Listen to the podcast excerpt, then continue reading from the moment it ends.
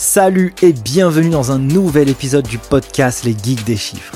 Chaque semaine, je vais à la rencontre de personnes qui réinventent ou interagissent avec le monde de la comptabilité ou de la gestion d'entreprise. Experts comptables, entrepreneurs, directeurs financiers ou acteurs de l'écosystème, je cherche à dénicher pour vous les meilleures pépites pour comprendre comment designer son profil et devenir inarrêtable sur le marché du travail.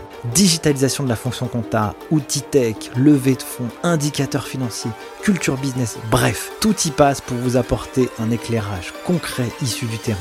Je suis Nicolas Piatkowski, cofondateur de l'école en ligne Les Geeks des Chiffres, qui a formé plus de 3300 étudiants de la filière expertise comptable et des millions d'autres sur YouTube. Si vous avez appris quelque chose avec ce podcast, mettez un gros 5 étoiles sur votre appli préféré avec un commentaire. Et moi, je n'ai qu'une seule chose à vous dire. Prenez place et c'est parti Avant de continuer cet épisode, je voulais vous parler de notre sponsor Regat.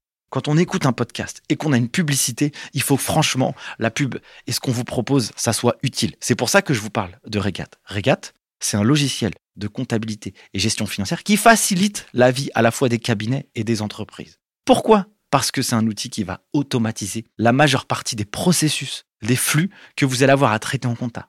Opérations avec les fournisseurs, opérations avec les clients, transactions, notes de frais, gestion des cartes bancaires que vous pouvez aller attribuer à l'ensemble des personnes dans votre entreprise, gestion budgétaire. Franchement, je ne vais pas en faire des caisses. Je vous invite simplement à aller en barre d'infos de cet épisode, aller sur le site regat r e g a t e.io, demandez une démo, vous allez voir que cet outil va vous faciliter la life dans la production de votre comptabilité et vous pourrez grâce à ça analyser vos chiffres beaucoup plus vite pour prendre des décisions qui feront progresser votre entreprise.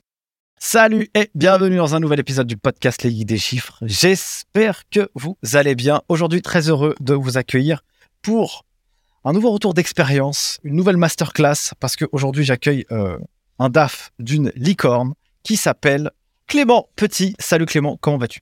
Ça va très bien et toi, Nicolas? Bah écoute, je vais super bien. Je suis très enthousiaste à l'idée de, d'enregistrer cet épisode. Je le dis de temps en temps, mais c'est un peu ma bouffée d'oxygène de faire des podcasts, donc euh, je, je, je suis très heureux. Alors, mon cher Clément, toi, tu as un parcours euh, hyper euh, riche, hyper intéressant. J'ai l'impression que les grosses boîtes, c'est un peu ton truc. Euh, est-ce que tu, est-ce que tu peux déjà te présenter pour savoir qui tu es et d'où tu viens? Ok. je m'appelle Clément Petit. J'ai 37 ans encore pour quelques mois. Je suis marié, j'ai trois enfants en bas âge. Je viens de Nantes à la base. Je suis monté à Paris euh, comment on dit en province, euh, faire mes études euh, après le lycée. Puis voilà, après j'ai un petit peu bourlingué à droite à gauche. J'ai pensé un peu ton profil LinkedIn, ce que je fais assez souvent avec les invités.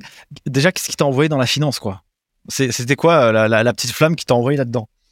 Je pense être quelqu'un de, d'assez rationnel. Tu vois, j'ai un cerveau droit et un cerveau gauche a priori comme tout le monde.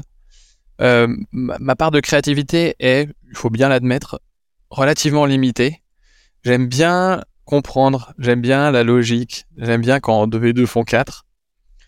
Euh, et je pense que euh, j'ai fait une école de commerce parce que je savais pas très bien ce que je voulais faire. Mais ça m'a permis de discerner quand, euh, quand au cours de, des différents cours que je suivais. Ça m'a permis de discerner un peu ce que, ce que j'aimais et puis ce que j'aimais moins. Et j'aime beaucoup me raccrocher à, à, la logique pour comprendre les choses je suis curieux de nature, mais sans doute euh, j'ai besoin de, vraiment comprendre en profondeur. Et tout ce qui est euh, assez peu rationnel m'échappe assez vite. Et, euh, donc c'est sans doute comme ça que j'ai fini par aboutir à la, finance, par besoin de comprendre et de, de pouvoir rationaliser les choses, encore une fois. Donc tu fais ton école de commerce, tu valides ton diplôme, tu fais quand même le DSCG, après. J'imagine que tu le mhm. fais en candidat libre pour euh, valider euh, la suite de ce qui te reste. Exactement. Pour quelle raison tu as décidé de faire ça? C'était quoi un peu la petite, euh, la petite idée que tu avais derrière tout ça? C'est Pour cela, revenons quelques années en arrière. En fait, je sors d'école de commerce en septembre 2008. Je passe mes entretiens, je me souviens très bien, je me réveille un jour, je mets mon plus joli costume, et puis j'allume la radio, et puis j'entends que Lehman Brothers a fait faillite. Au cours de mes années d'école de commerce, je me destinais davantage à la banque d'affaires avec une euh, majeure qui était en financement et avec une majeure au sein du financement qui était le LBO. Le, truc a complètement explosé au moment de Lehman Brothers. Et donc, euh, à ce moment-là, moi, euh, jeune diplômé sur le marché, qui me destinait à faire ça, je me repose la question de, ok, rationnellement, qu'est-ce qui qu'est-ce que j'ai comme option? Et j'aimais beaucoup ces sujets de financement en banque d'AF parce que euh, il y avait cette double détente de la technicité qu'on peut trouver en banque d'affaires, cet, aspect, euh, qu'est-ce que j'apporte comme expertise au, bénéfice de la société, et le côté corporate, comment est-ce que fonctionne la société, euh, qu'est-ce qu'elle fait, comment est-ce qu'elle le fait le mieux possible. Et j'étais un peu tiraillé entre cette technicité qui m'intéressait beaucoup et puis faire partie euh, d'une mission d'entreprise euh, et pouvoir euh, me développer au sein d'une entreprise. Et donc, Lehman Brothers, plus de job côté banque DAF, je me dis, bon, bah super, in fine, on choisit pour moi. Je vais donc partir sur du corporate avec, avec deux options possibles, soit partir en audit un peu, je dirais, classiquement, soit un, un, corporate. et j'ai choisi un corporate et je suis parti chez Michelin à Clermont-Ferrand en me disant, et ça je saurais pas complètement t'expliquer le truc complètement, parce que euh, je, continue à me poser moi-même la question en me disant, bon il y a moins de gens qui vont à Clermont-Ferrand que de gens qui veulent commencer à Paris, donc je vais avoir un job super, je vais pouvoir apprendre beaucoup. Ça a été complètement vrai. J'ai un peu sous-estimé la partie sociale de ma vie. Je me suis pas complètement retrouvé à Clermont-Ferrand, mais c'est une autre histoire. Et quand je suis arrivé à Clermont et que j'ai commencé, alors j'ai commencé à la Trésor Europe chez Michelin, à devoir euh, améliorer leur projection euh, de cash. Et donc pour faire des projections de cash, donc un, free cash flow, euh, il faut maîtriser correctement bilan, compte de résultats, et donc ça, tout ça passe par la compta, parce que la compta, c'est, c'est le fondement de tout. Seulement le problème, c'est que j'avais l'impression de, parler à des gens qui ne parlaient pas la même langue que moi à ce moment-là. Et donc je me suis dit, bon bah tiens, tant qu'à être à Clermont-Ferrand, à avoir relativement peu de connaissances à l'extérieur de, Michelin, bah, je vais apprendre une langue étrangère. Et pour me fixer un objectif, euh, je me dis que je vais passer le DSCG. Et donc euh, j'ai acheté mes bouquins et j'ai euh, potassé après, le travail, le, le, soir, pour pouvoir préparer le DSCG, en me disant que ça m'aiderait à mieux appréhender les gens avec lesquels je travaillais au quotidien chez Michelin. Et donc je l'ai fait sur deux ans. Euh, j'ai passé quatre épreuves. Euh, comme j'avais une école de commerce de mémoire, j'avais quelques équivalents, donc je n'avais pas à passer l'intégralité des épreuves. Et de mémoire, j'en avais huit à passer. J'en ai passé quatre euh, chez Michelin la première année, puis j'en ai passé quatre autres un an après, un peu plus d'un an après, quand, quand j'ai rejoint la banque d'affaires pour le coup. Donc voilà l'histoire du DSCG. Et comment tu as fait justement du coup pour t'organiser, pour le valider en même temps que tu bosses? Parce que c'est pas tout à fait facile de faire comme ça. Est-ce que tu étais jeune étudiant en sortie des études et donc tu avais tout ton temps libre pour pouvoir le faire? Est-ce que c'était quoi un peu ta, vie à Clermont et ta vie d'étudiant, de professionnel, tu vois? Bah, Je travaillais la journée et puis le soir et le week-end, je fichais euh, les, cours de DSCG. Je pense que je l'ai fait relativement tôt après la sortie des études, donc j'étais déjà, enfin encore dans le bain de euh, cette dynamique d'apprentissage euh, où j'avais pas mal de temps. J'avais encore, euh, je dirais, euh, quelques basiques ou quelques fondamentaux solides euh, sur, sur les apprentissages. Et puis j'avais cette curiosité de, tu vois, cette, espèce d'éclairage qui tout d'un coup te fait dire, ah bah, ça y est, j'ai enfin compris comment je passe des écritures et pourquoi l'actif égale le passif. C'est vraiment basique ce que je dis et c'est pas complètement vrai. C'était un peu plus compliqué que ça, mais il y avait cette excitation de, de, de rentrer dans un univers qui, jusqu'ici, m'était relativement hermétique et que je découvrais. Et donc, comment est-ce que je le découvrais de plus en plus? Alors, fatalement, ça marche beaucoup mieux avec certaines UV euh, du DSCG que d'autres. Toujours assez hermétique à tout ce qui est legal, euh, droit, mais, mais ça marchait très bien sur, euh, sur, sur la compta et la finance. Comment on, on fait des projections sur un groupe comme Michelin? En tout cas, j'imagine que c'est certainement une filiale, peut-être française, je ne sais pas. Euh, il faut vraiment donner un peu plus d'informations. C'est quoi tes outils? Toi, tu sors de l'école, tu as un espèce de bagage euh, académique. Et qu'est-ce qui se passe? Et en quoi ce que tu racontes? Est crédible? Et comment tu, ça ressemble à quoi les premières, les premiers mois et cette première expérience? Pense que ça ressemble beaucoup à travailler dans un environnement très bienveillant, euh, hyper constructif, assez euh, rigoureux et relativement connu pour être euh, une très belle école d'apprentissage sur les fonctions finance.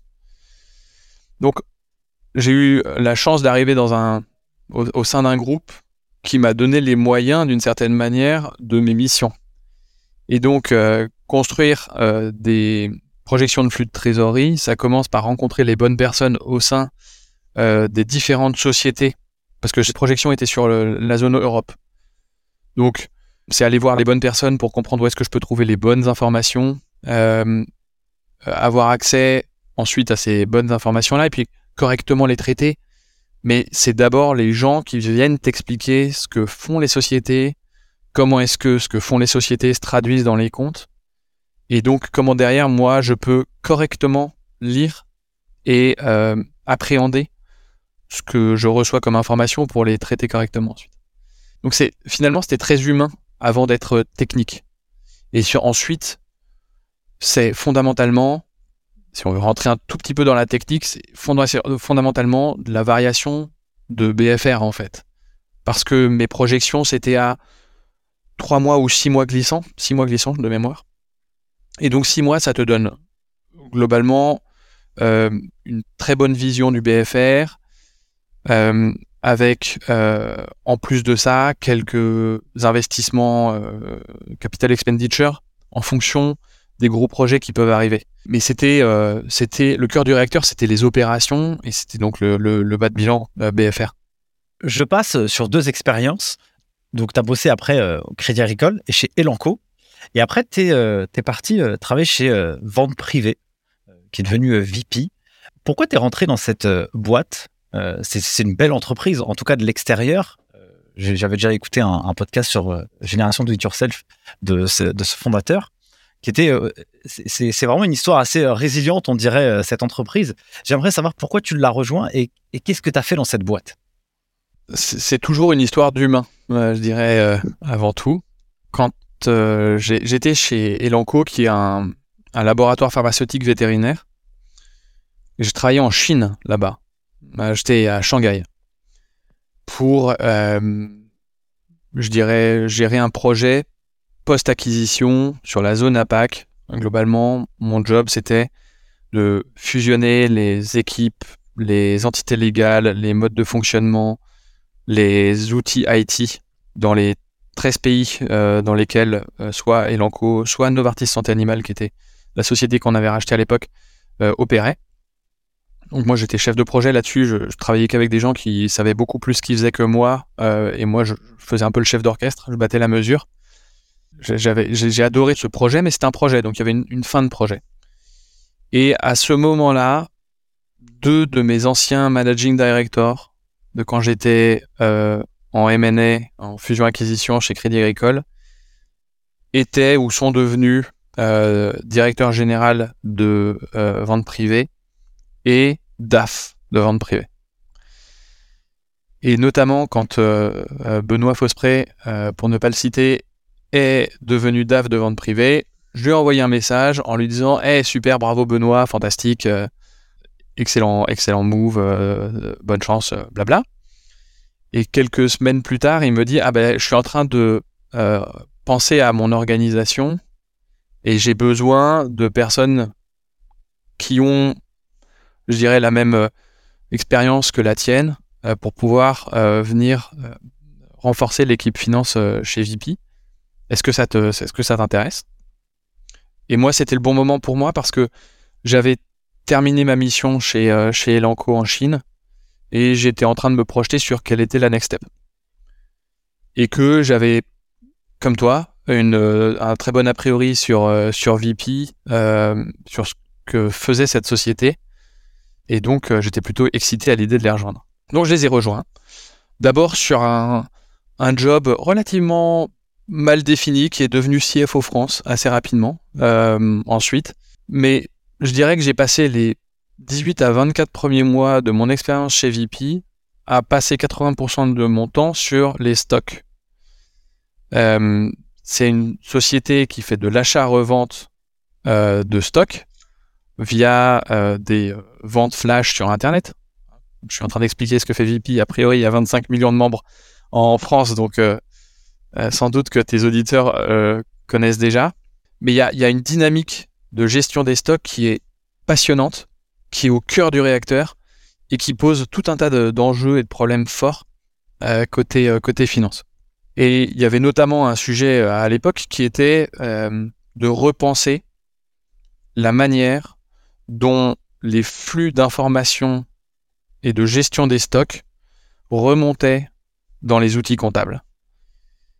Et donc avec une, une espèce de squad de comptables, de développeurs, euh, et de techniciens, on a repensé, on va dire, cet euh, environnement-là pour pouvoir correctement avoir une vue au quotidien de l'intégralité des flux de stock euh, de la société et que ça vienne correctement impacter notre compta parce qu'on était arrivé au, bout du, modèle précédent. Passionnant, fantastique, le meilleur moyen possible de connaître la société upside down et à l'issue de ce job-là, je suis devenu ensuite CFO groupe adjoint, puis CFO du groupe euh, pour VP, parce que, et je pense que ça m'a beaucoup aidé, connaître autant la société, c'était clé pour pouvoir correctement venir présenter les, les financials, être aussi euh, pertinent euh, sur les différents sujets qu'on qu'on pouvait aborder. Euh, et, j'avais de fait euh, travaillé avec, euh, avec tout le monde. Donc c'était c'était vraiment super. En quoi, pour nos auditeurs qui sont peut-être un peu plus juniors, en quoi la gestion du stock pour une boîte comme VP, c'est un sujet crucial? Peut-être qu'on peut aussi imager avec des chiffres combien achètent combien euh, de chiffre d'affaires réalise euh, VP, en tout cas peut-être à cette époque. De toute façon, je pense que les comptes ils sont publiés sans aucun problème, donc on peut, les avoir pour qu'on puisse aussi euh, comprendre à quel point c'est extrêmement important d'avoir une, analyse rigoureuse sur ce point-là. On va le faire sur une base 100 parce que fondamentalement les chiffres c'est intéressant, mais ce qui est intéressant c'est la dynamique. Donc VP vend des stocks de fin de série sur des ventes sur son site. Ces ventes durent entre 3 et 5 jours en moyenne. Et donc l'objectif pour vente privée et pour les marques qui cèdent leur stock à vente privée, c'est que le stock s'écoule le plus rapidement possible de la manière la plus importante et exhaustive possible. Pour faire ça, VP achète les stocks avant les ventes, ou parfois, ou souvent d'ailleurs, la majorité du temps, les marques cèdent leur stock à VP sans transférer la propriété du stock. Donc, euh, euh, on appelle ça du stock en consignment. Donc, le stock est physiquement présent dans les entrepôts de vente privée, mais continue à appartenir à la marque. Donc, il y a un premier enjeu ici qui est déjà important. On rentre même pas dans les chiffres, qui est de se dire, OK, à tout moment, chez VP, moi, financier, moi, logisticien, moi, tout, je dois savoir que sur 100 que j'ai en stock, il y a 20 qui m'appartiennent et donc qui vont être impactés directement dans mes books stock. Et il y a 80 qui appartiennent aux marques. Mais 80 qui se divisent en autant de mini-stocks qu'on a de marques. Et donc il y a besoin physiquement de savoir où sont ces stocks, à qui ils appartiennent. Et il y a besoin comptablement de savoir où sont ces stocks, à qui ils appartiennent, et ce que je dois comptabiliser dans euh, mon bilan comme appartenant à VP, et ce qui n'est pas dans mon bilan parce qu'il n'appartient pas à VP. Ok? Donc ça, c'est le premier enjeu. Sur cette base-là, il y a un deuxième enjeu qui est important, qui est l'aspect cash. Quand, si j'ai 20 de stocks qui m'appartiennent sur les 100, ça veut dire que j'ai payé ce stock. Si j'ai payé ce stock, ça veut dire que avant d'avoir effectué la vente, j'ai déjà payé 20 à la marque. Et donc là, l'enjeu, c'est de se dire, OK, j'ai 20 qui m'appartiennent, comment je m'assure que ces vins, je les vende le plus rapidement possible? Et je les vende pas à 20, je les vende à 25, on va dire. Euh, pour pouvoir dégager un chiffre d'affaires à 25, mettre en face mes COGS à 20 et avoir une marge brute à 5. Tu vois le truc? L'enjeu, c'est que comme il m'appartiennent, ce stock, ce que je vais vendre, c'est seulement, ce que je vais retenir comme chiffre d'affaires, c'est seulement ce que je vais réussir à vendre. Et donc, il y a ce moment où j'ai payé 20, je prends un risque de stock, donc je m'assure que mon stock est de suffisamment bonne qualité pour que j'en écoule un maximum, pour pouvoir faire plus de chiffre d'affaires que ce que j'ai réalisé d'investissement dans ce stock.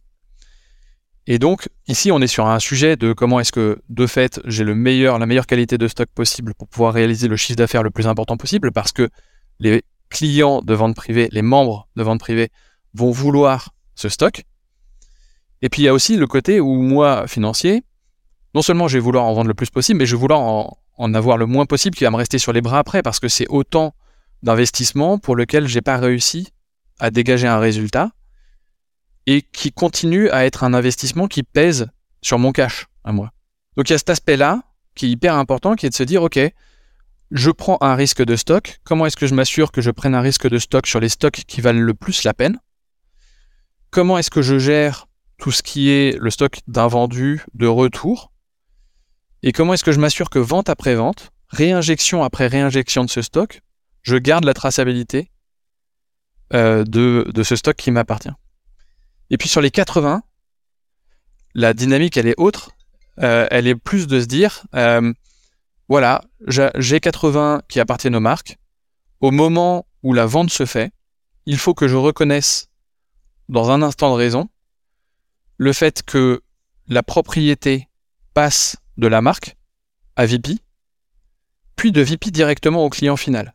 Parce que j'ai vendu ce stock, pour que vendre ce stock au nom de VP, il faut d'abord qu'il m'appartienne. Donc il faut que je l'achète en un instant de raison à la marque pour le revendre immédiatement au client final.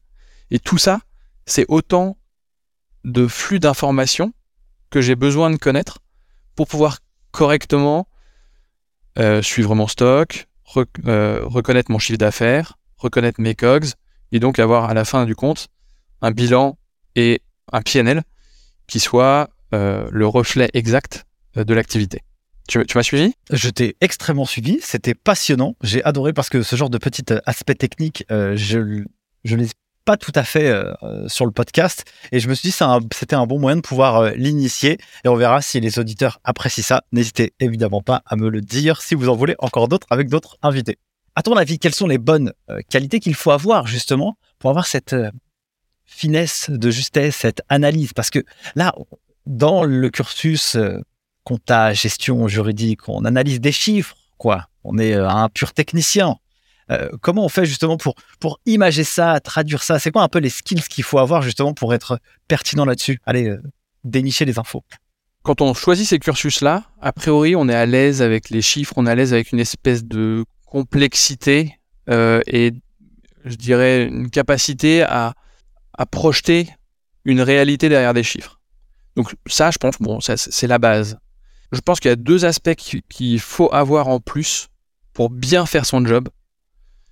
C'est beaucoup de curiosité et une euh, volonté ou une appétence business opérationnelle très forte. Euh, quand j'étais chez Michelin, ma première euh, boss m'a dit qu'un bon financier, ça passait 80% de son temps, pas à son bureau. J'adore. Mais à passer ailleurs pour comprendre comment ça marchait. J'adore. Elle avait raison. Bonjour Pascal elle, avait raison et ça m'est beaucoup resté. on peut être le meilleur euh, euh, avec les chiffres possibles. En fait, ce qui est important, c'est de à chaque fois parler le langage euh, avec qui on va échanger. Donc, je pense que c'est ça qui est important, c'est de se dire, ok, j'ai une bonne base, mais comment ça marche le business? Comment moi, je peux me l'expliquer et l'expliquer aux autres de la meilleure manière possible? Pourquoi est-ce que ce business qui fonctionne comme ça se traduit comme si dans euh, mes états financiers? Et c'est ça qui, qui clique et qui fait que d'un bon technicien, tu passes, selon moi, encore une fois, à un super bon financier. Donc tu arrives et tu prends euh, la direction, après tu évolues. Euh, quels sont les marqueurs qui expliquent un peu cette évolution au, top niveau dans la direction financière? Il faudrait leur poser la question.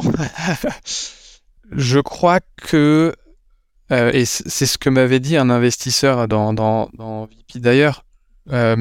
Je crois que ce qu'ils euh, aimaient dans mon profil, c'est que je leur, euh, je leur expliquais les choses et je ne leur cachais rien. Quoi. Je leur, on va dire, je leur disais la vérité, un peu comme euh, la vérité nue.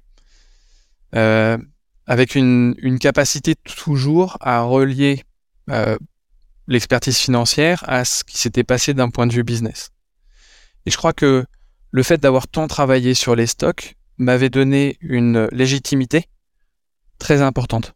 Et c'est ça qui, selon moi, a fait que à ce moment-là, j'ai été un bon candidat pour reprendre la direction financière du groupe. Et, à quoi ressemblait ton quotidien? C'était quoi, euh, c'était quoi ta vie de euh, CFO d'une boîte comme ça? C'est un quotidien qui euh, n'est jamais le même d'un jour sur l'autre. Ce qui est génial. C'était, je dirais, beaucoup de, de problèmes à résoudre. Euh, et mon rôle, et encore mon rôle aujourd'hui, c'est d'avoir une équipe sous moi qui est, je dirais, toujours plus forte que moi sur l'expertise euh, qu'ils peuvent avoir. Ça peut être du contrôle de gestion, de la compta, des taxes, du legal, de la data, euh, du paiement, euh, de la trésor. Bref, ça peut être beaucoup de choses. Et moi, je, mon, rôle, c'est de faire la synthèse de tout ça, de pouvoir euh, les challenger, leur permettre de réaliser au mieux leur, leur, leur mission, et de faire la synthèse de tout ça, d'avoir une vue relativement transversale pour pouvoir arbitrer le cas échéant et prendre les meilleures décisions possibles pour la société. Et je pense qu'il y a un autre enjeu qui est avec nos, les équipes finance de partager une, vision, à quoi nous on sert pour la société. J'aime bien dire que euh, la finance, comme beaucoup, c'est des fonctions support. Donc nous, on est au service du business. On est au service, mais il faut pas être servile non plus. Donc comment est-ce que on, on met le bon niveau de relation entre les fonctions finance euh, notamment, mais ça marche très bien pour HR, legal et tout le reste, euh, et le business? Comment est-ce qu'on leur apporte un éclairage sur ce qu'ils font? Comment est-ce qu'on aussi on vient leur demander des choses On vient leur un peu être l'aiguillon qui fait que euh, ils continuent à évoluer et euh, si possible dans le bon sens. Donc pour ça, il faut avoir une vision de ce que doit devenir la finance et ce à quoi elle doit contribuer pour la plus grande gloire de la société. Et côté, donc ça c'est je dirais le management avec sa, sa propre équipe. Et puis au sein d'un comité exécutif, et puis en relation avec les actionnaires, comment est-ce qu'on donne du confort euh, et de la visibilité sur là où on en est et sur là où on va? Et, comment est-ce qu'on éclaire un peu le futur d'une certaine manière avec ce qu'on a vu se passer dans le passé et puis, euh, et puis quelques éléments de projection? C'est toujours plus intéressant, alors c'est plus compliqué, mais c'est toujours plus intéressant de se dire vers quoi on va plutôt que Comment est-ce que ça s'est passé il y, a, un mois ou il y a un an? On dresse aussi un petit peu un tableau qui est hyper, euh, hyper séduisant sur le papier, tu vois. C'est quoi un peu les côtés un peu difficiles aussi euh, de cette expérience et euh, de la fonction? Parce que c'est pas toujours rose, tu vois. C'est aussi en lien avec les responsabilités qu'on a. Ouais, moi j'en vois deux. Je suis assez compète. J'aime pas trop perdre. Pour autant, quand, quand on est amené à prendre des décisions, c'est pas forcément les bonnes. Et ça fait suer, pour rester poli, quand on se dit, OK, ben là, je me suis planté, quoi. Et mon, le DG chez, chez VP, euh, quand, euh, quand j'y étais, qui travaillait avec, avec Jacques-Antoine, mais qui, avait la, la, vision opérationnelle, me disait, moi, mon job, c'est de prendre plus de... Enfin, c'est de prendre des décisions. Et à la fin de la journée, il faut que j'en ai pris plus de bonnes que de mauvaises. Mais il y, a, y a ce côté-là, il y a, y a il y a la difficulté de devoir parfois arbitrer avec un niveau de confort qui n'est pas forcément génial. Alors on essaye de le faire de la meilleure manière possible et, l'expérience amène beaucoup. Mais bon, quand tu te retrouves euh, CFO de VP à 33 ans, bah, ok, t'as de l'expérience, mais bon, t'en as encore pas mal à accumuler derrière, quoi. Donc euh, parfois c'est avec un filet relativement limité le deuxième challenge qu'on a, c'est que ça va avec la fonction et ça va avec le niveau de responsabilité, c'est qu'on est relativement seul. Euh, et il y a, cette espèce de solitude euh, qu'il faut savoir gérer aussi, avec laquelle il faut être à l'aise. Alors la bonne nouvelle, c'est que c'est pas propre à la fonction du CFO. ou du directeur financier. Je pense que c'est plus propre à la fonction, on va dire, du dirigeant. Et donc, dans une équipe, au moins, on peut partager un peu nos moments de solitude avec d'autres fonctions. Alors, ça aide pas hein, quand j'ai un questionnement existentiel sur les IFRS. le directeur logistique, il, il va pas m'aider, mais au moins je me sentirai moins seul de pouvoir avoir quelqu'un avec qui en parler. Ok, très cool. Passons maintenant chez ton euh, expérience euh, chez Back Market. Là, j'aimerais qu'on creuse un peu euh, tous les aspects un peu opérationnels, KPIs, structuration de la team finance, etc. Qu'est-ce qui t'a donné envie de rejoindre cette, cette boîte et ça a été quoi un peu la flamme qui t'a fait passer d'une expérience VP à Back Market? Il y a eu plusieurs éléments. Le premier, c'est que quand j'étais chez VP, la manière dont je me projetais à l'époque, c'était de me dire un peu, tu vois, comme, comme le saumon remonte la rivière. Moi, j'ai envie de, de remonter le temps et tel que je me projetais à l'époque, je me voyais me projeter dans une société moins mature que l'était VP, dans laquelle mon job en tant que CFO, c'était peut-être moins de gérer et d'améliorer que de créer quelque chose, une dynamique de, tu vois, euh, je sais pas si tu fais du ski, mais d'être d'être en haut de la montagne à 9h le matin et de faire la première trace, tu vois, et de te retourner et te dire, ouais, c'est super. Sauf que je suis pas super bon skieur, donc euh, c'est pas aussi super que ça. Mais dans l'esprit, c'était ça, tu vois. Ça marche très bien, l'image, elle marche très bien dans, dans ma tête au moins. Et ça, je pense, c'était un enjeu, c'était de me dire, ok, je vais rejoindre quelque chose sur le, où il y a moins de choses qui sont déjà faites et où moi je vais pouvoir euh, réellement appliquer ma patte. Euh, et donc c'était la manière dont je me projetais. Et quand euh, Back Market est, est venu me chercher, ou au moins m'a proposé de rentrer dans le process, j'ai en plus de ça été séduit par les gens que j'ai rencontrés, à commencer par les, cofondateurs, et la mission de, de Back Market. J'ai rencontré des gens qui étaient à la fois très ambitieux pour leur société, très smart, très intelligent, très humble. Toujours à se poser la question de est-ce que euh, la décision que je prends est la bonne, pas du tout euh, d'ego surdimensionné. Et donc, euh, et donc je, me suis dit que j'adorerais travailler avec les gens que j'ai rencontrés en, entretien.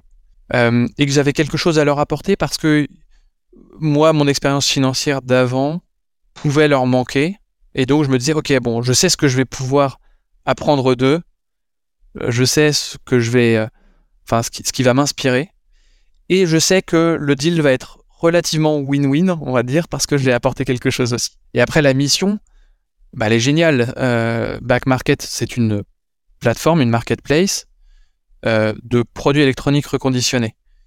Et tout l'enjeu de Back Market, c'est de pousser la consommation de produits électroniques reconditionnés au sein des 17 pays dans lesquels on, dans, lesquels on opère aujourd'hui, euh, mais comme une alternative crédible à la consommation de produits électroniques neufs. C'est facile à dire, mais pour faire ça, globalement, il faut réunir au moins trois choses.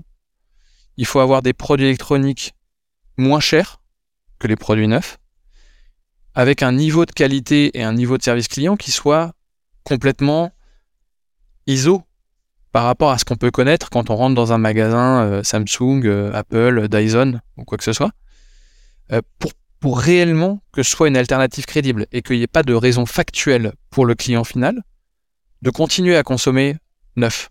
Et pourquoi la mission elle est fantastique? Parce que au-delà de participer à une démarche entrepreneuriale pour back market, il y a un enjeu de créer un nouveau marché. Et ce nouveau marché, il est d'autant plus fantastique que d'un point de vue euh, sustainability, d'un point de vue environnement, durabilité, bah, il sert la cause. Quand tu achètes un produit électronique, un smartphone reconditionné, l'impact carbone que tu génères est 91% inférieur à si tu l'achetais neuf. C'est 76 000 litres d'eau qui vont pas être pollués grâce à ton achat. 76 000 litres d'eau, c'est ce que tu vas boire entre ta naissance et les 93 années, euh, enfin 93 ans. Donc, tu as un impact qui est énorme. Et, c'est génial de pouvoir, dans un job, à la fois pouvoir t'éclater d'un point de vue technique, te dire que tu contribues euh, à l'aventure et te lever le matin sans te demander pourquoi tu fais ce que tu fais, tu vois. La mission, elle, elle est hyper enthousiasmante. À quoi ressemble euh, cet entretien? Est-ce qu'on sait exactement ce qu'on va te donner à faire? Est-ce qu'on identifie réellement les problèmes qu'il y a? Euh, Est-ce que tu as une roadmap précise? C'est quoi un peu ce, ce, ce, démarrage et cette découverte? Et qu'est-ce qui se passe dans ton esprit? Je pense encore une fois, c'est commencer par euh, comprendre le business, les besoins, ce qui a été mis en place, échanger beaucoup avec les, gens qui sont en place, qui connaissent la société. Et puis, faire appel à ce que j'ai pu connaître dans le passé pour pouvoir euh, réaliser une espèce de rapport d'étonnement et de me dire tiens, il y a, y a, des choses que nous, on a faites différemment, euh, que j'ai vu faire différemment avant, sur lesquelles euh, ça m'a l'air bizarre, quoi. Euh, et essayer assez rapidement déjà de peser sur la manière dont les choses sont faites. Donc, pour te donner quelques exemples, quand je suis arrivé chez, chez Back Market, je crois que mon premier enjeu, ça a été de beaucoup pousser les équipes finance à interagir beaucoup plus avec les autres fonctions euh, pour pouvoir euh, être valoriser davantage ce que, ce que les fonctions finance, la fonction finance faisait pour le bénéfice des opérations et sortir, les sortir un peu de leur bureau, tu vois, de nouveau pour gagner le droit d'avancer aussi. Beaucoup de pédagogie, expliquer ce qu'on fait, expliquer pourquoi on le fait, comment on le fait, qu'est-ce qui se passe derrière et quel est le bénéfice attendu. Euh, et puis ensuite, ça a été de d'identifier un certain nombre d'enjeux, soit financiers, soit des enjeux de risque, et de trouver les manières de les euh, de les gérer et de les appréhender au mieux. Donc ça passe euh, par sans doute aller chercher des gens à l'extérieur qui peuvent nous aider à améliorer le, le skill set de la fonction finance à un instant T, repenser nos process, euh, la manière dont on fait les choses, notre niveau d'exigence aussi, pour continuer à être pertinent tout au long de la vie de back market et l'évolution de back market. Ce qui est un énorme challenge quand on parle d'une société en très forte croissance, parce que la vérité d'un jour est pas forcément celle du lendemain. Et il y a un enjeu, alors j'aime pas trop ce mot, mais quand même d'agilité qui est très important. Moi, ce que je trouve génial chez Back Market, ça fait deux ans et demi que j'y suis, c'est que j'ai l'impression de changer de job tous les six mois. Donc là, tu es dans des, dans des projets à chaque fois. Dans des projets, dans des dynamiques différentes, où euh, tu as à la fois besoin de répondre aux enjeux du, enfin, du présent, et de continuer à, penser ce que va devenir la société dans un an et comment il va falloir continuer à, s'ajuster. Quand euh, tu es arrivé dans la boîte, c'était quoi la tête du service euh, compta gestion? Combien y avait-il de personnes et combien vous êtes aujourd'hui? Euh, Alors, il, y avait, il devait y avoir une, entre 15 et 20 personnes à l'époque, très orientées compta, contrôle gestion dans une certaine mesure, paiement. Aujourd'hui, on est une quarantaine. Et on est une quarantaine parce qu'on a étoffé un petit peu ces, fonctions-là. Parce que on est allé chercher de, euh, de nouvelles connaissances ou de nouvelles expertises côté taxes, côté legal. Parce que j'ai aussi récupéré euh, de nouvelles fonctions, et notamment la fonction euh, sustainability, tout ce qui est rapport au ESG, ce, nouvel Eldorado de la fonction finance d'une certaine manière. Donc il s'est agi de, continuer à avoir les bonnes personnes, mais en étant le plus efficace possible. On n'a pas vocation à être 100 euh, à la finance chez Back Market, ou alors on aura raté quelque chose en termes d'efficacité. En revanche, on a vocation à avoir les meilleurs possibles sur les sujets euh, qu'on adresse, justement pour être le plus efficace et le plus efficient possible. Et, pour toi, c'est quoi un meilleur possible dans euh, les fonctions, je sais pas moi, compta, contrôle de gestion? C'est quoi un peu le, ce que tu recherches chez ce genre de profil, en tout cas pour euh, la boîte Back Market? Et comment tu les as recrutés Comment ça s'est passé? Bah, Je recherche des gens, alors, généralement, qui ont un petit peu de caractère, parce qu'il faut pouvoir euh, s'affirmer en face des autres fonctions, qui savent très bien expliquer ce qu'ils font, à la fois pourquoi ils le font et comment ils le font. Et quand je dis pourquoi, c'est pourquoi. C'est qu'est-ce que je vais faire, euh, enfin, qu'est-ce que je fais va modifier dans, euh, pour la société. Pourquoi est-ce que il y a trois mois, on a mis en place un nouvel ERP Parce que ce nouvel ERP me permet, au travers mes différentes sociétés, d'avoir une meilleure visibilité sur mes données de comptabilité, parce que ce nouvel ERP va donc me permettre grâce à cette nouvelle visibilité, grâce à des process optimisés, de pouvoir clôturer mes comptes plus rapidement. Clôturer mes comptes plus rapidement et sur la base de la compta va faciliter le travail du reporting côté contrôle de gestion et va me permettre plutôt dans le mois suivant la clôture de donner mes chiffres à la fois à la direction générale, au comité exécutif et aux actionnaires et donc va me permettre d'être plus en prise avec la réalité du business plus tôt. Voilà. Donc, mais à chaque fois, il y a, y a cet enjeu de pédagogie qui est très important. Je vais chercher également des gens qui sont en accord avec les valeurs de la, de la société. Donc, des gens pour lesquels euh, la mission de la société a du sens, des gens qui préfèrent mettre euh, leur expertise au service du collectif et de la, team plutôt que euh, tu vois, The Avengers avec que des Superman et des Superwoman, et, et des gens qui sont capables d'être bons dans ce qu'ils font aujourd'hui, mais surtout qui seront encore bons dans 18-24 mois quand, quand la société aura cru que les problématiques auront aussi enflé et qu'il faudra continuer à gérer des enjeux qui seront pas les mêmes qu'aujourd'hui. Quoi.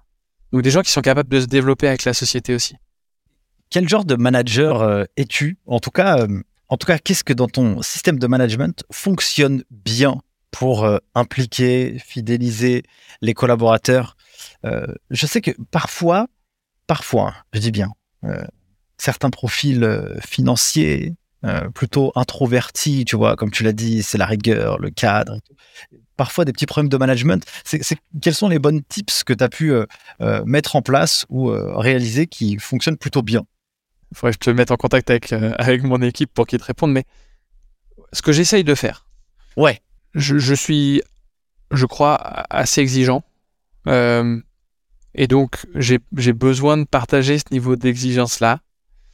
Euh, et, d'être sûr que euh, moi, mon, mon objectif, il soit bien compris euh, avec, par, par les équipes. Donc, j'ai pas mal de pédagogie, beaucoup de transparence et les raisons de, et partager les raisons qui m'amènent à, à demander telle ou telle chose.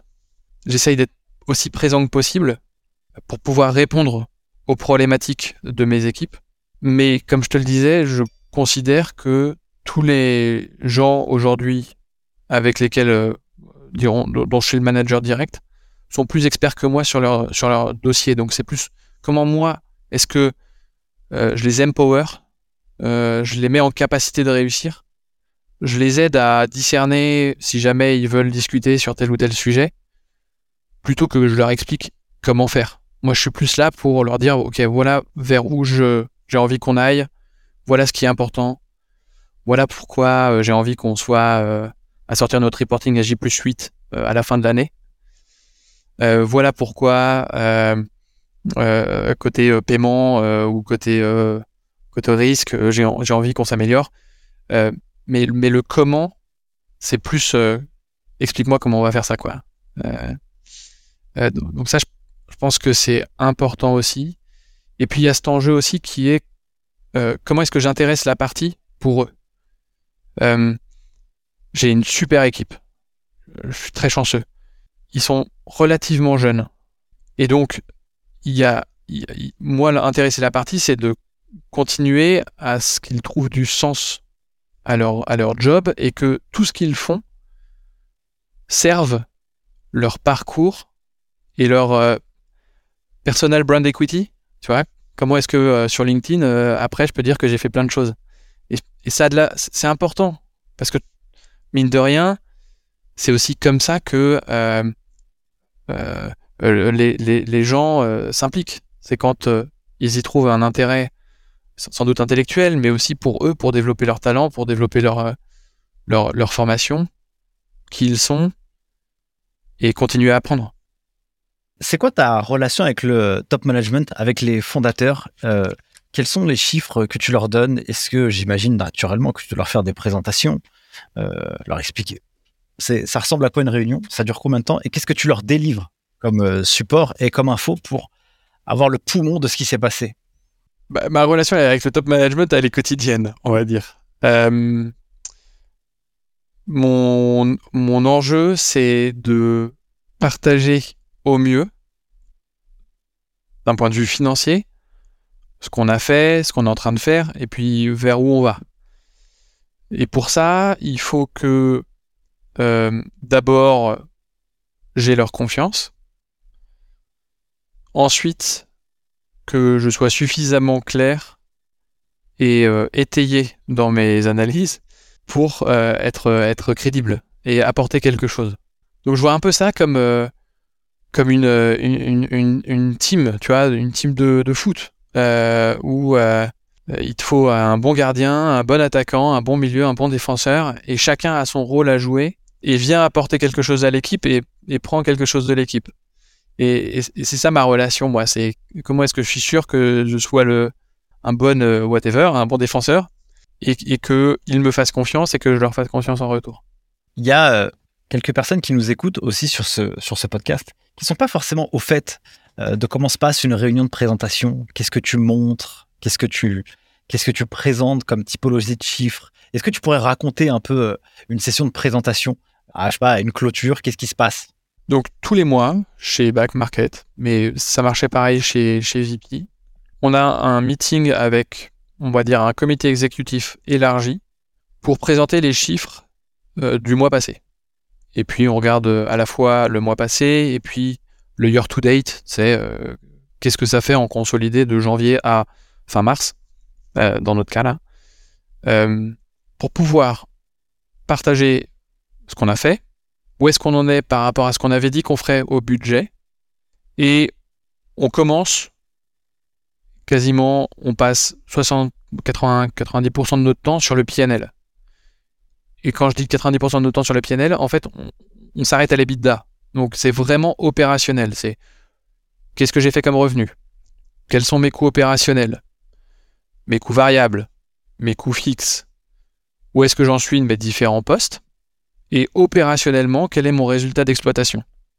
Et ça, c'est, on commence par ça. Ben voilà, ma picture, c'est celle-là. J'avais dit que je, je ferais X. Je suis à X moins ou X. Et voilà les raisons. Et ce qui est intéressant, c'est donc on, passe un peu de temps là-dessus, c'est une sorte d'intro en fait. Et ensuite, on va stratégiquement mettre la lumière sur quelques éléments qui sont particulièrement intéressants pour comprendre la performance en cours. Et donc ça, l'idée c'est pas de faire euh, le, menu chinois de euh, euh, qu'est-ce qui se passe sur chaque sous-ligne de notre PNL. L'idée c'est d'avoir une discussion où on vient éclairer la performance, mais on vient à la fois avec des explications et des demandes, tu vois, pour intéresser la partie. Service, mais pas servile. Donc, euh, ça peut être, voilà, sur tel business unit, sur tel élément de générateur de revenus, eh bien, nous observons telle euh, inefficacité, tel surcoût, sur lesquels nous pensons que nous avons potentiellement quelques mesures euh, à prendre. Et ces mesures, les voici. Qu'est-ce que vous, opérationnel, en pensée, qu'est-ce qu'on se dit, euh, quels sont les next steps et comment est-ce qu'on agit sur notre performance. Il ne faut pas que ce soit une espèce de cours théorique où on vient dire bah voilà ce qu'on a fait par rapport au budget, on est à plus, on est à moins, euh, c'est génial, euh, blabla. côté cash, voilà où est-ce qu'on en est, le BFR il est machin. Merci, au revoir. Sinon, bon bah voilà, on a fait un très joli exposé, mais opérationnellement, je sais pas très bien ce que ça leur a apporté. Bon, et si, ils en sortent avec plus de connaissances, où est-ce, est qu'on, opération, financièrement, qu'est-ce qu'on a fait, mais ils en sortent pas avec des next steps et avec une impression eux-mêmes de pouvoir participer à la création de valeur de la société, je dirais, via l'aspect financier. Donc, on essaye d'avoir une discussion qui soit la plus euh, actionnable possible, d'une certaine manière. Et tourner toujours plutôt vers le futur. On regarde le passé, mais qu'est-ce que ça veut dire de ce qu'on est en train de faire ou de ce qu'on va faire dans un mois, deux mois? Parce que le passé, c'est le passé, c'est trop tard. En jeu, c'est d'avoir un vrai impact sur ce qu'on va faire différemment pour pouvoir faire mieux aujourd'hui, demain et après-demain. Est-ce que euh, dans une réunion comme ça, donc on réfléchit et peut-être qu'on acte des next steps et peut-être que parfois euh, certains fondateurs ou euh, dirigeants peuvent avoir des idées un peu farfelues, tu vois, ah, il faut que on ouvre tel pays, ah, il faut que on fasse tel produit, tel service. Et qu'est-ce que tu fais toi de ce point de vue-là? Tu mesures, tu attention d'un point de vue chiffré. Quel est ton rôle à ce moment-là, tu vois? De calmer les ardeurs ou pas, ou de les encourager? Bah, Déjà, quand c'est bien les ardeurs, c'est plutôt enthousiasmant. Notre principal ennemi dans ce cadre-là, souvent, c'est notre capacité à courir euh, beaucoup de lièvres à la fois. Et je dirais, c'est notre principal euh, challenge, nous, euh, en tant que back market, c'est de se dire, OK, quels sont nos sujets de focus et comment est-ce que je termine ce que j'ai décidé que je ferais, mes priorités, bien avant d'en créer de nouvelles ou d'en poursuivre de nouvelles.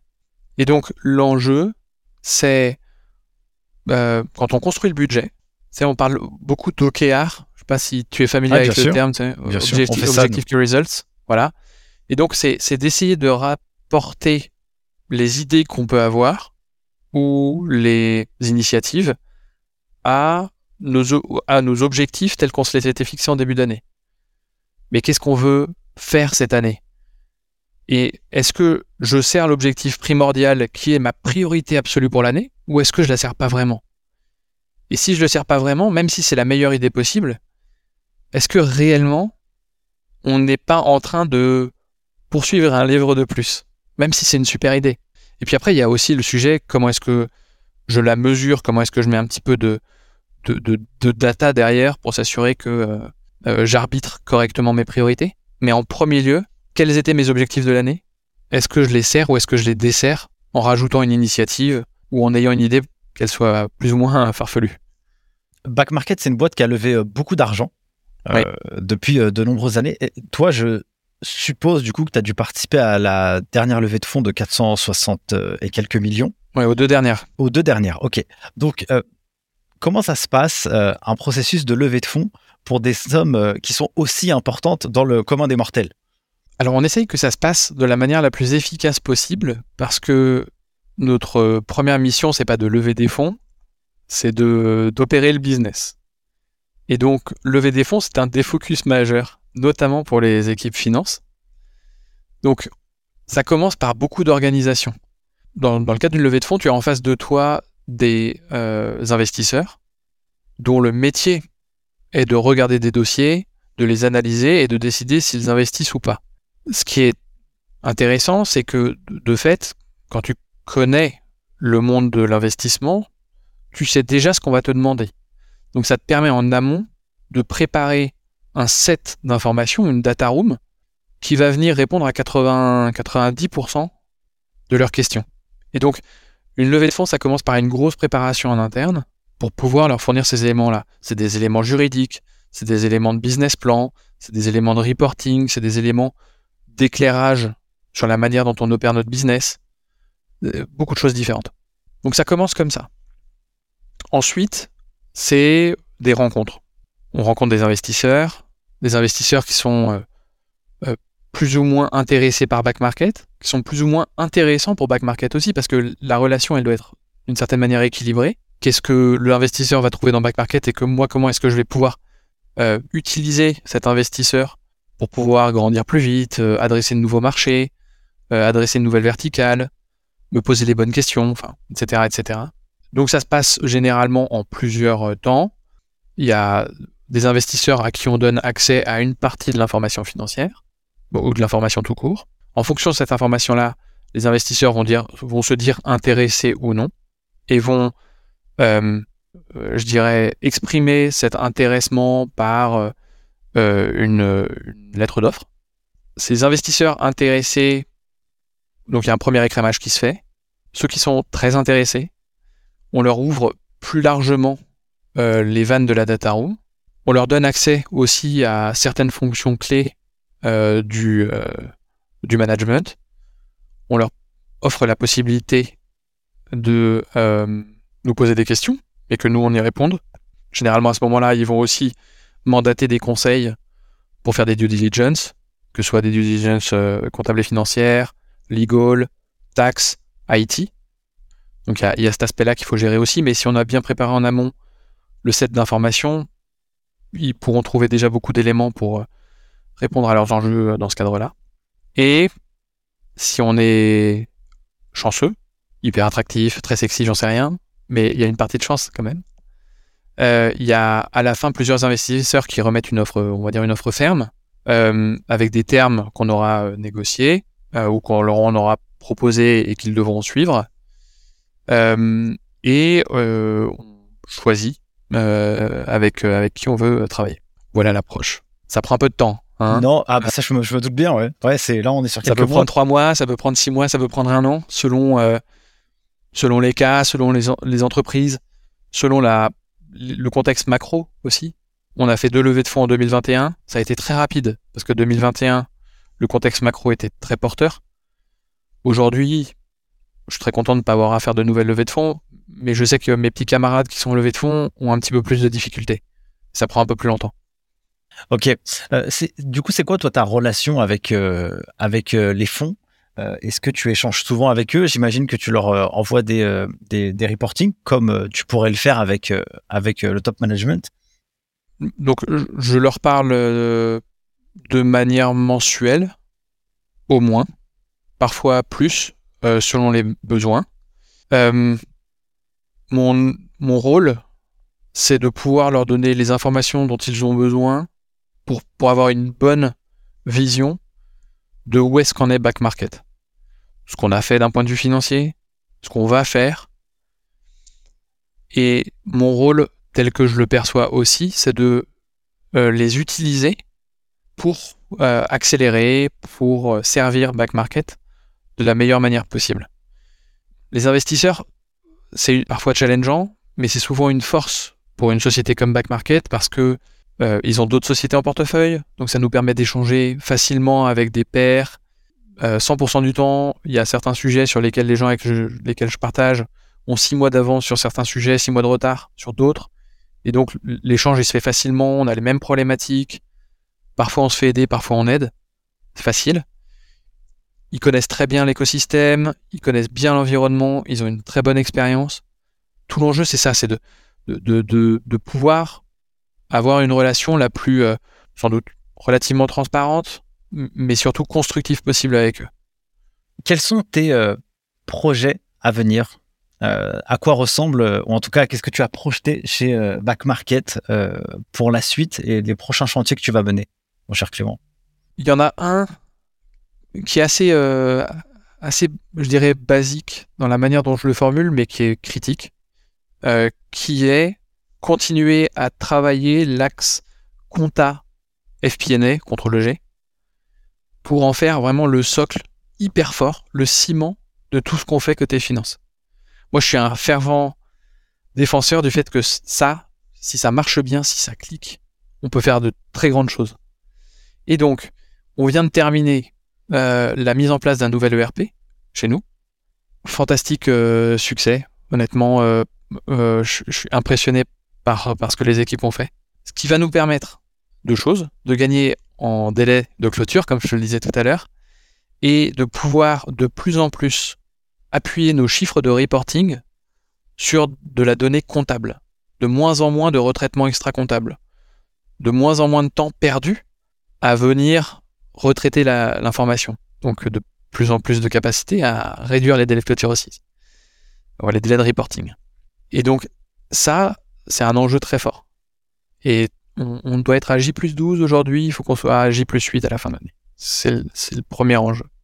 Le deuxième enjeu, c'est euh, de continuer à être au service du business de la manière la plus efficace possible.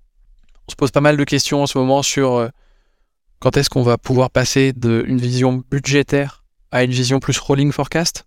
Comment est-ce que je dynamise ma relation avec les équipes non plus avec une vision janvier-décembre, qu'est-ce que j'ai dit que je ferais au mois le mois, mais une, une rolling sur les 12 mois suivants. Quoi. Ça, c'est intéressant, c'est un gros changement. On l'appréhende par les coûts, euh, parce que je pense que c'est plus facile de le faire comme ça. J'ai peut-être tort. Euh, mais il y a, cet aspect-là. Il y a comment on continue à, accompagner la croissance du business. On va ouvrir de nouveaux pays. Comment est-ce qu'on prépare ça correctement? Il y a tout un tas de réglementations qui interviennent en ce moment, qui viennent à la fois régir euh, le rôle des marketplaces en Europe et dans le monde, et le reconditionner, le, monde du reconditionné également. nous, on est au croisement de ces deux dynamiques-là, dimensions-là. Ça nous génère pas mal de travail et de réflexion sur comment est-ce que du coup on doit euh, s'ajuster euh, pour pouvoir répondre à tous ces enjeux-là. Et mon petit préféré, comme je te disais tout à l'heure, on a, j'ai récupéré en début d'année la dimension euh, durabilité, sustainability au sein des équipes. Ça fait quelques, ça fait deux ans maintenant qu'on a euh, une DPEF, c'est la performance extra-financière qu'on audite, euh, qui est cœur dans nos valeurs, dans notre mission, donc ça a un vrai sens. La next step, c'est comment est-ce que notre reporting devient financier et extra-financier, encore plus. On est en train de réfléchir à la mise en place de la euh, la triple comptabilité, c'est euh, comment est-ce que notre comptabilité, c'est une comptabilité financière et maintenant extra-financière. Tu vois, j'ai un PNL, euh, je l'ai pas encore, mais je pense qu'on est capable de le faire. J'ai un PNL sur les consos et la génération des économies de CO2. C'est fantastique. Enfin, c'est, et, et, nous, directeurs financiers, je pense qu'il y a cet enjeu-là. Aujourd'hui, on parle d'une performance. On a un biais financier là-dedans, tu vois. On parle d'état financier. Euh, on reporte des résultats financiers. Mais quand tu penses à la performance, de plus en plus, elle va venir être équilibrée entre performance financière et performance extra-financière.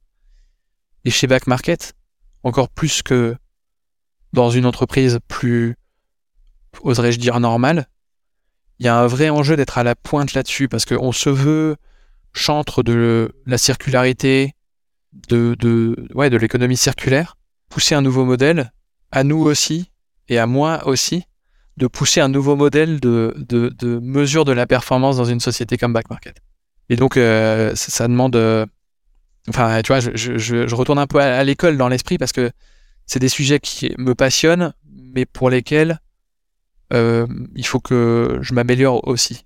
Un skill set, une réflexion à avoir là-dessus qui est hyper intéressant.